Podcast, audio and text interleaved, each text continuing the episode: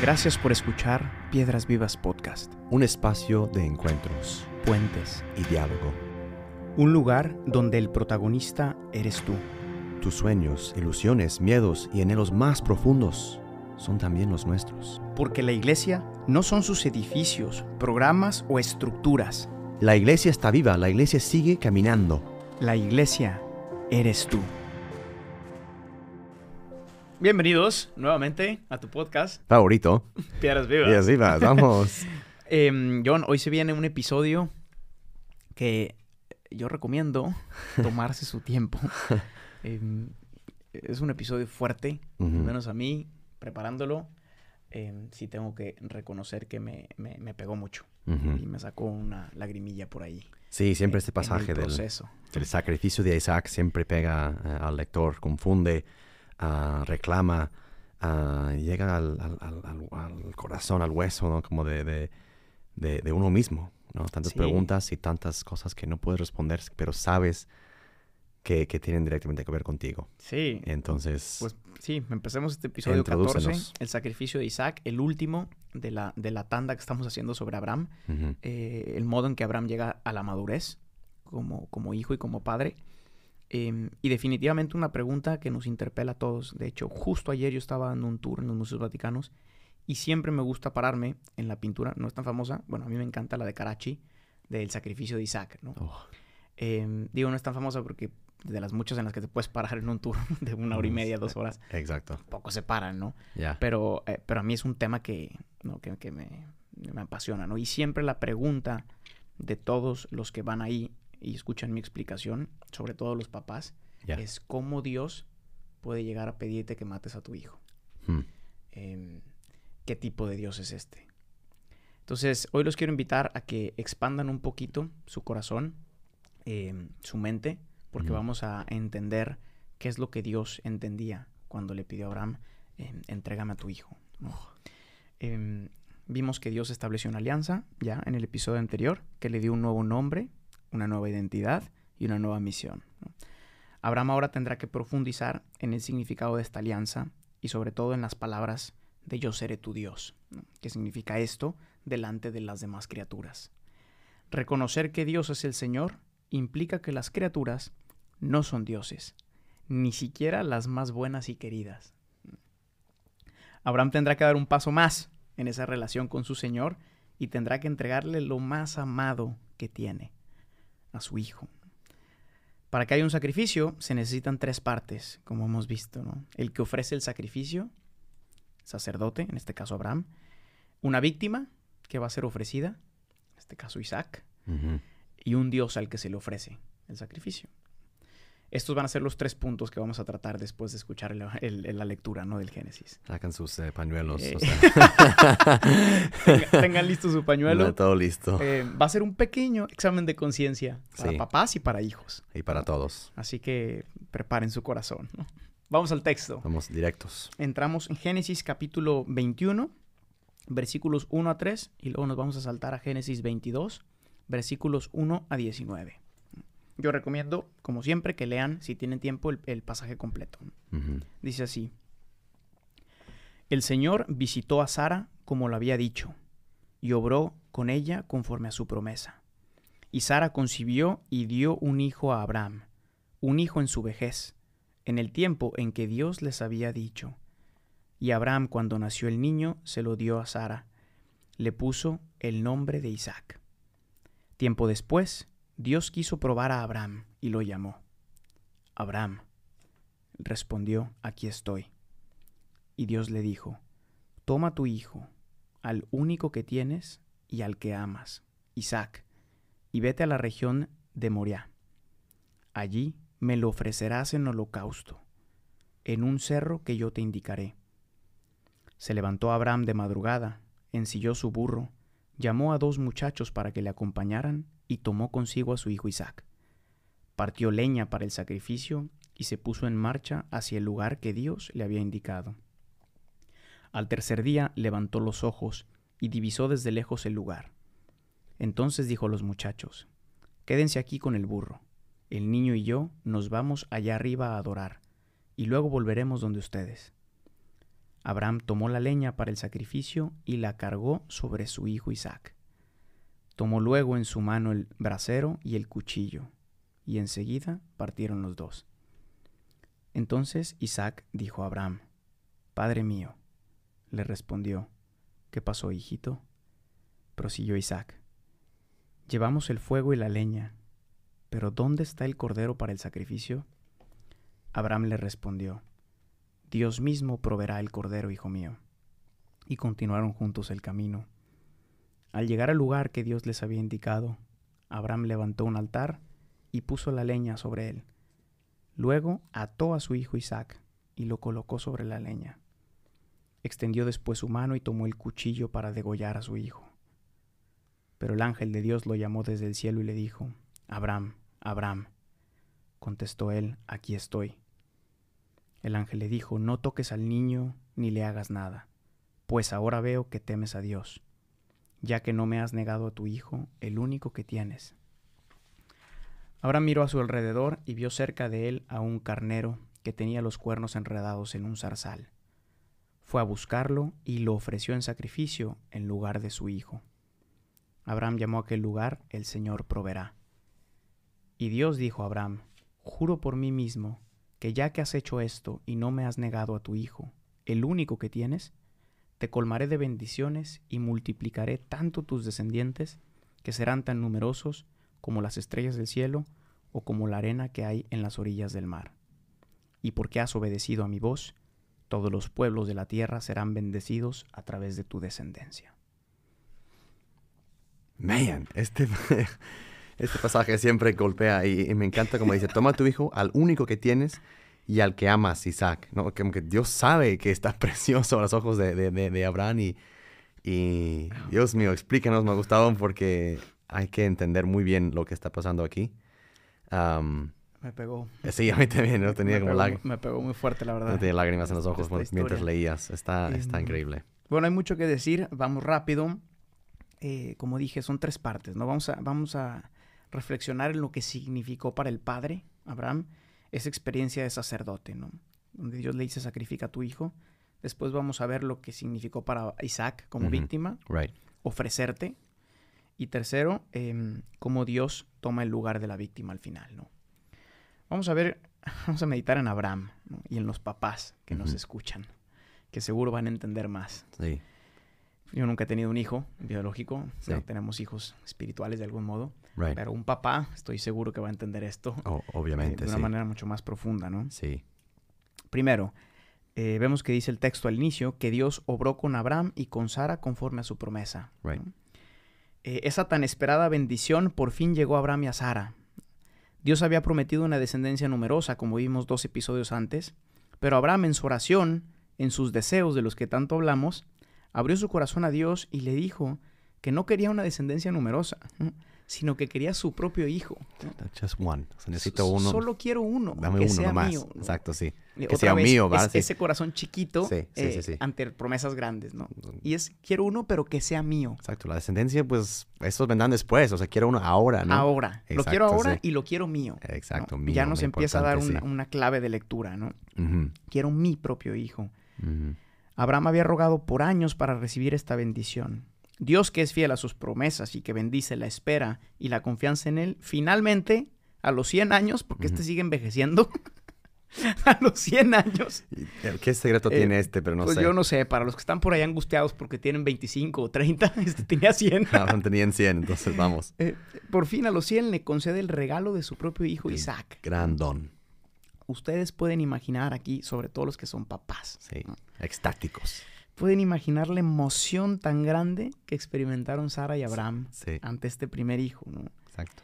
Y pueden imaginar también incluso la gratitud y la oración de acción de gracias que habrán elevado al Señor em, después de esto. Y, el asombro, asombro, porque también el texto dice que ya Sara no podía, no podía tener hijos y de repente Dios obra un milagro, por así decir, y, y ya, o sea, porque pues también a veces humanamente dice, pues ya no es posible, ni modo. O sea, la promesa será por otros modos y lo que sea, pero Dios también... Ah, ah, ah. ah, ah. de hecho, en la parte que no leímos, dice que Sara le da un ataque de risa. Exacto.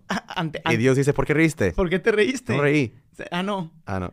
Y, y- y ríe porque no creyó, Exacto. pero luego ríe de felicidad nuevamente. Exacto. ¿No? Y, e, e Isaac, es, el nombre es como la risa de Dios.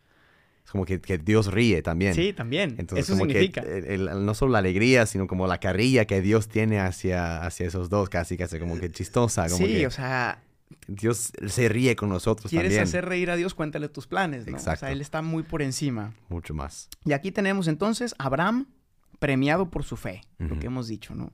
Y ahora que por fin tiene el hijo que tanto había pedido, ¿qué pasó? ¿Qué pasó después, no? ¿Qué pasó en esta historia? Em, y vemos que Dios quiere asegurarse que no transformemos sus dones en ídolos. ¿sí? Esta parte del discurso sí me gustaría que, que- que los papás eh, de una manera especial la escucharan, ¿no? Em, aquí en esta historia yo puedo imaginar todo lo que está detrás, ¿no? Lo que no está narrado. Right. Pues esta es la historia de tantos padres de familia que quieren y desean ver en sus hijos una prolongación de ellos mismos. Claro. ¿no? Eh, en el camino, poco a poco, Abraham se olvidó de que Isaac era un don y quizás lo empezó a considerar como una posesión, Mm. como se- algo sí. suyo. Que es como la, la paternidad se convierte en una cierta tiranía, una cierta como poseerse del, del otro, ¿no? Sí, y es, Ah, pues, cuánto nos pasa, ¿no? sí. Y en lenguaje bíblico es impresionante porque hemos ya reflexionado en la importancia de lo que es el nombre, ¿no? En las escrituras. Right. Pues ahora, en este episodio, vemos cómo Abraham quería que Isaac, su hijo, fuera de alguna manera una extensión de su nombre, casi un objeto de su propiedad. Exacto. O sea, en el fondo, Abraham se había ya adueñado del regalo, se olvidó del dador y comenzó a adorar el don. Como siempre regresamos a Babel. Otra y vez. eso, estamos siempre regresando a esta, a construirnos nuestros propios ídolos y nuestro propio nombre. Y esto nos, y esto nos da la pista esencial de cómo Dios puede pedir al hombre, a Abraham, que sacrifique a su hijo si él mismo se lo dio. Mm, Y aquí está la clave. Dios no puede contradecirse a sí mismo. no. Y Dios nunca le pidió a Abraham que sacrificara a Isaac. Pero le pidió que sacrificara la idea que él se había hecho de Isaac. Idea, la palabra ídolo viene de idea, Imagen. ¿no? Imagen. Exacto. La imagen que tú te haces de algo. ¿no? y, y que la quieres poseer. ¿no? Uf. Abraham había construido muchos altares antes, ¿no? pero sus manos se hacían lentas al construir el altar donde sacrificaría a su hijo, que tanto amaba y que Dios le había prometido. Estas Sí, líneas Sí, las escribió ayer John en su oración de la tarde estuvo. y sí. me las compartió y yo me quedé pensando toda la mañana en estas líneas. ¿no? El Sí, porque ya cuando no, no te toca como... drama. Porque en la, en la alianza, no, no dijimos muy bien en, en el episodio anterior, en la alianza que estrecha con Dios, sacrificó unos, unas palomas, unos animales, eh, cosas que no, claro, no tenían tanto valor por ese personal. Ahora sí, y es fácil construir alta- altares y sacrificios de este de tipo. cosas. de claro. cosas, claro, pero cuando toca a lo que amas y a lo que quieres, y esos ídolos y ideas que has hecho de algo, una realidad en tu vida, mm, entre más grande y más, y más personal sea el ídolo, Yes. más difícil es matarlo. meter cuchillo a esta ¿no? cosa. Meter cuchillo, ¿no? Y aquí, ¿cuántos papás de los que nos escuchan no han convertido a sus hijos en un ídolo? ¿Cuántos padres de familia quieren hacerse un nombre por medio de sus hijos, no? Este drama tan grande de experimentar que los hijos crecen y que se tienen que hacer un propio nombre por ellos mismos, ¿no? Yo he hablado con cantidad de jóvenes, tú también, John, seguro, de nuestros colegios y tal, que sufren porque su papá ingeniero quiere que él sea ingeniero, ¿no? Y a lo mejor él quiere ser músico. Y el papá simplemente no puede tolerar la idea o la posibilidad de que el hijo no haga lo que él le dice Y que sea distinto de él. y que sea distinto de él. ¿Por qué? Porque de algún modo ya se han apropiado del hijo y lo consideran como una extensión de ellos mismos. Right. Y esto causa un dolor tremendo en el hijo y en el papá. Las heridas más grandes son las de los hijos que no han podido separarse Sí. de su padre para Mm. hacerse un nombre propio, ¿no? Yes. Qué drama aceptar que tu hijo no es tuyo, sino que te fue dado, Yes. ¿no? Y que ese don, digo, Dios va a pedir un poquito una un sacrificio eh, de, de este don, no, no, no de sangre, pero sí, seguramente del corazón. En algún momento tendrás que hacer eso si quieres liberar, Sí. ¿no? Y, y- y- y- no, y no hacer eso, idolatría, ¿no? Tendrás que liberarte de eso. Y es el sacrificio que Dios le pide a Abraham. Exacto. Dice, despréndete de la idea que has hecho de tu hijo. Y Dios quiere ver si estás, si eres capaz de esto para llevar a plenitud a tu hijo y a ti, Yes. ¿no? Sí. Pero tienes que ponerte en camino Mm, y tienes que subir la montaña. ¿no? Entonces, yo, yo sé y me imagino que para los papás es un drama y es casi verdaderamente un sacrificio el renunciar a que tu hijo sea una prolongación de ti. Y, y eso lleva tiempo porque no es que salió de su casa e inmediatamente estaba en el monte Mo- Moría. O sea, tardó tres días en llegar. Entonces, imagínense, imagínense, Todo la, lo que iba pensando. imagínense la conversación interna de, de Abraham como que por tres días. ¿no? Seguramente no dormió porque dices, "¿Cómo- ¿cómo, voy a hacer esta, este acto? ¿no? ¿Cómo voy a sacrificar digo, a, a- a mi hijo, a, como tú dices, la, a la idea de mi hijo, al ídolo que, que yo me he apropiado a mi hijo? ¿Cómo, cómo, lo, cómo lo voy a hacer? ¿No? Y es, es gráfico la descripción. O sea, saca el cuchillo, saca el leño. o sea, Está, es- está todo ahí. Eso no, no es que Y le pone la leña encima. encima de su hijo, ¿no? Entonces, ¿qué- ¿cómo fue esa conversación? No me la puedo imaginar. No, no, no, no. no. Y Sara también. ¿Llevaste a mi hijo a dónde? bueno, quizá no le dijo, ¿eh? Sí, sí, normalmente no lo dijo. Imagínate si lo hubiera dicho a Sara. Voy a sacrificar a no su hijo ahorita. Ahorita vengo. güey. No. No, pero es, es, es un drama. Yes. Es verdaderamente Yes, un drama yes. em, existencial muy fuerte para un padre. Entender que el hijo no es de su propiedad y que no es suyo. ¿no? Exacto. Y, y- y lograr sacrificar esta idea. ¿no? Ahora vamos a ver qué pasa con el hijo. Ujú, ¿Qué pasa con Isaac, que es la víctima en este caso, ¿no? Em, porque Isaac también tendrá que aprender a hacerse a sí mismo un sacrificio, ¿no? Así como Abraham tiene que aprender a ser padre por medio del desprendimiento del hijo, el hijo tiene que aprender a ser hijo por medio del desprendimiento del padre, Dejarse, sí. ¿no? dejarse. Y vemos aquí em, en la Biblia, acabamos de leer esa, esa pregunta que me parte el corazón, Sí, ¿no? sí, sí, sí, sí. de Isaac volteando a ver a su padre, me imagino en esa conversación incómoda de camino, Isaac le dice, papá, ¿dónde está el cordero para el sacrificio? Sí. Isaac, Isaac se da cuenta que no Mm, hay. No hay. Sí, yo he hecho muchas veces sacrificios con mi papá Sí. y siempre trae palomas y Exacto, sí. corderos. Aquí, aquí no hay nada. No, no, ¿Dónde está? ¿Dó- ¿Dónde está? Además me has colocado la, el- la- la leña. Yo la traigo, ¿no? Entonces, como que se habrá empezado quizás a darse cuenta Sí, que, no sé, quizás. ¿no? quizás. Eh, y Abraham le dice, Dios proveerá, ¿no? Él sigue en ese camino de confianza en Dios. pues, Dios pongo con la esperanza, ¿no? Sí, de que y de- no, y de de- que y no sea de- tan doloroso. De tanto trabajo que ha hecho con la, la alianza y, y la espera. Pero si la primera parte fue dirigida a los padres, ahora quiero dirigirme a los hijos, ¿no? Dale. En este Isaac. Porque ahora entramos en la dinámica del hijo, ¿no? Así como el padre tiene que madurar en su camino de desprendimiento y reconocer que el hijo le ha sido dado como un don, ¿no? mientras que el padre purifica su intención y lo ordena hacia Dios ofreciendo a su hijo, el hijo deberá también madurar para entender que crecer significará ofrecerse a Dios y no a su padre.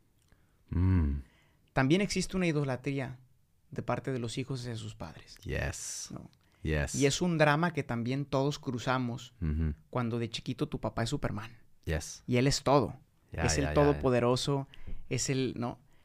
Y llega un momento, por ahí de la adolescencia, donde empiezas a cruzar Sí. la línea donde te resulta que tu papá no vuela. Sí. Resulta que no... Tú mismo empiezas a, a- a probar los límites también. Y descubres además su debilidad. Exacto. La debilidad del padre. Mm, Y es fuerte el drama de un hijo que descubre la debilidad de su padre. Porque tienes de dos opciones, ¿no? Aceptarla, integrarla, desprenderte y crecer para hacerte un nombre, y es el proceso de maduración, ¿no? O negarla, ¿no? Eh, y, y Que- que- generar una ruptura, Que toma tanta forma de rebelión y de, y de, y de rechazo. rebelión, rechazo, ceguera. Ceguera pura, sí. No, no, mi papá no, mi papá no. Entras en un periodo de negación, ¿no?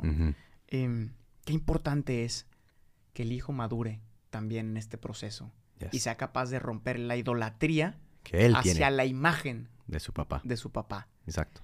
Y, y- y- ponerla en, en Dios, Sí. que es el papá, ¿no? Aquí pienso en tantos hijos rotos por experiencias fuertes, de familias rotas, y, y donde les cuesta trabajo descubrir en Dios un papá. ¿Por qué? Porque, porque están apegados a la imagen de un papá que no fue perfecto. Exacto.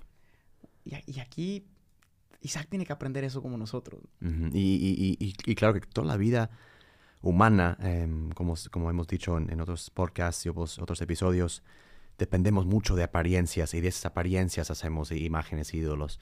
Y es hasta que conozcas la persona como es, eh, con todas sus riquezas y flaquezas, eh, donde realmente rompes eh, y destruyes estos ídolos que, que, que- que tú mismo has hecho.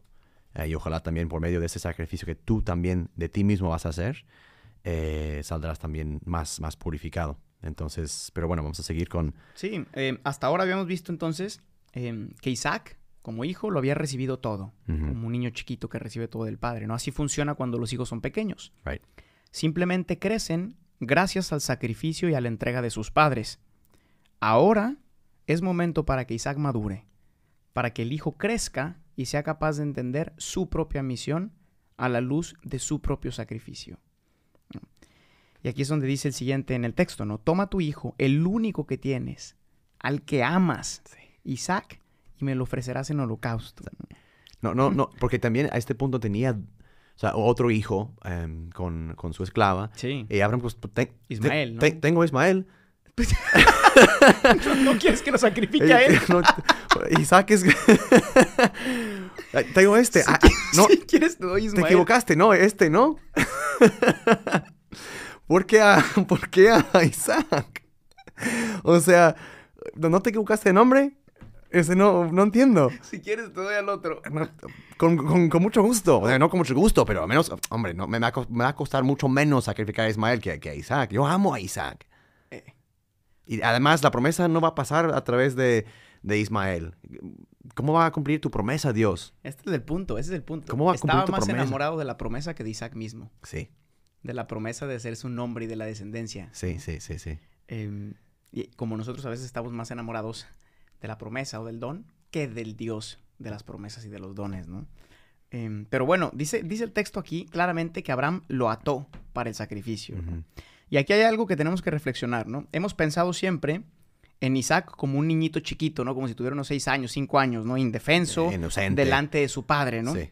Pero hay muchas tradiciones rabínicas que hablan de Isaac eh, teniendo alrededor de unos 30 años en este momento. De hecho, ha pasado tiempo. Pasa desde- mucho, sí, sí. No, dice que lo tuvo a los 100, pero ha pasado tiempo. Hay algunas historias en medio. Es decir, ha pasado tiempo suficiente para creer que. Isaac no era un niño chiquito. Exacto. De hecho, Isaac va, va a convertirse en en la imagen de, de- de Jesús, ¿no? Es decir, como hemos hablado siempre, toda esta historia, que es real, es una prefiguración de Jesús, ¿no? Entonces, algunos incluso dicen que Isaac posiblemente tendría alrededor de 33 años, Exacto. los mismos 33 que tenía Jesús cuando él mismo se ofrece, ¿no? El punto es que Isaac, si tenía verdaderamente 30 años, pudo haberse defendido ¿no? o pudo haber impedido el sacrificio. Su papá ya era viejo. Ya. Era fácil quitarle el cuchillo Sí. y matarlo, Sí. ¿no? Matar a su padre. Eh, ¿Esto qué significa? Que Isaac está dispuesto de algún modo misterioso a ser protagonista de este sacrificio como víctima. Isaac se deja atar. Deja que el padre renuncie a él y él mismo renuncia al ídolo del padre. ¿no? Es una dinámica doble de crecimiento y de ruptura para la maduración. ¿no? El drama, este es el drama de la madurez espiritual, que consiste en que cada uno de nosotros logre reconocer cuál es nuestro ídolo que tiene que ser sacrificado en el altar. Aquí vemos el sacrificio del Padre, que es renunciar a su Hijo como una prolongación de su nombre, pero también vemos el sacrificio del Hijo, que es renunciar a recibirlo todo del Padre y estar dispuesto a sacrificarse para madurar. Ya. ¿no? ¿Y a ti qué te está pidiendo hoy que sacrifiques? ¿Cuál es tu Isaac? No tu Ismael. No te Ismael. Tantas veces queremos darle a Dios otras cosas. No, es que yo soy bien bueno porque voy a misa todos los días. Es que yo le ofrezco a Dios no comer carne el viernes. Es que yo le ofrezco a... Sí, sí, Sí, sí. sí. Todos esos son Ismael. Está bien. ¿Qué- ¿Cuál es tu Isaac? Al que lo, lo- lo ¿Cuál que es amas. tu ídolo más preciado que Dios te pide que le entregues? ¿no? Y por último, ya para terminar, vemos el tercer punto, cómo Dios efectivamente provee, ¿ok? Y toma el lugar de la víctima, ¿no? Dice, tomó el cordero y lo ofreció en holocausto en lugar de su hijo. Lo más increíble de Dios es que cuando estás dispuesto a sacrificar a tu ídolo, a tu Isaac, y estás a punto de matarlo, Dios sale a tu encuentro y se ofrece en lugar de tu ídolo. Dios no quiere que renuncies a todos tus sueños e ilusiones, ni quiere una vida miserable de alguien que se la pasa sacrificándose sin sentido. Dios simplemente quiere que sea Él el primer lugar, que adoremos al Dios de los regalos y no a los regalos de Dios. Dios quiere llevar a plenitud nuestras ilusiones, pero solo puede hacerlo si estamos dispuestos a entregárselas a Él. Y por eso después Dios bendice y dice, porque has estado dispuesto a sacrificar a tu hijo, tú y tu descendencia serán bendecidas. Mm, Ya. Ningún sueño personal podrá jamás ser más grande que el sueño de Dios.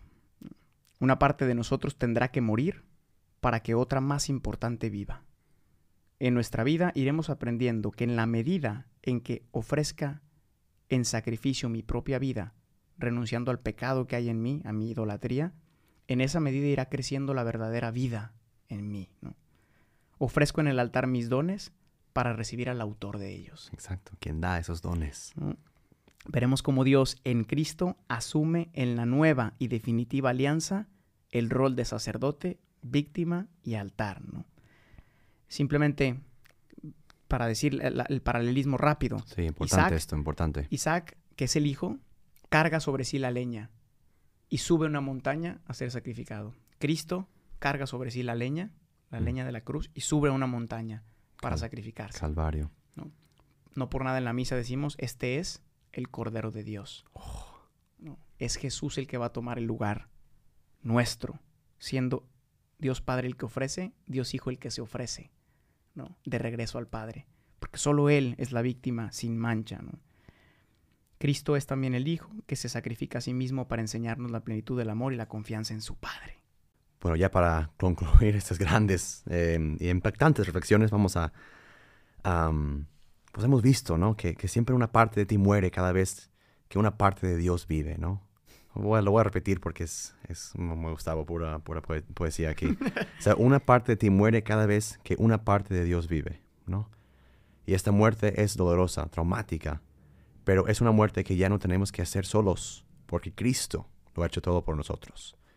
En adelante veremos la recompensa que Abraham recibe por su sacrificio, ¿no? Es el sacrificio lo que lo lleva a la madurez de la fe.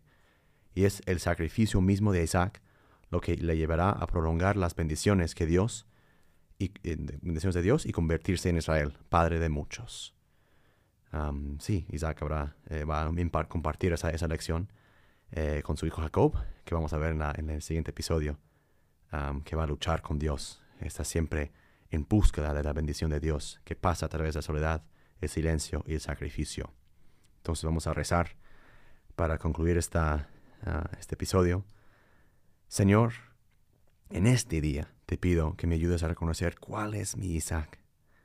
Ayúdame a ponerle nombre. ¿Cuáles son mis ídolos que quieres que, que, te entregue en mi sacrificio? Pon el cuchillo en mi mano. Ayúdame porque solo no puedo. Te lo entrego todo, Padre, y confío en ti. No quiero recibir nada que me haga olvidarme de ti, que nuble mi vista. Te doy gracias por mi familia y te la entrego para que la bendigas. Amen, my brother. Amen. my Muchas brother. gracias, gente. Muchas gracias. Compartan, shout amen desde la, desde la ventana de tu casa, desde tu coche y, y vamos adelante. Nos vemos en el siguiente. Hay mucho más para que la hablar. lucha de De Jacob con Dios. Isaac. Sí. Muy bien. eh, Isa- hijo de Jacob. Sí, sí. Ahí vamos, pues. Ahí, ahí vamos, pues. Más gente. Pero bueno, Gracias, gracias bendiciones. Chao, chao. See you around. Gracias por escuchar este episodio. Piedras Vivas es una comunidad de personas que ha descubierto su identidad de hijos y que responde con libertad y frescura a la misión que Jesús confió a su iglesia. La iglesia no son sus edificios. La iglesia eres tú. Para más experiencias y contenido, síguenos en nuestras redes sociales y en la página oficial de Piedras Vivas.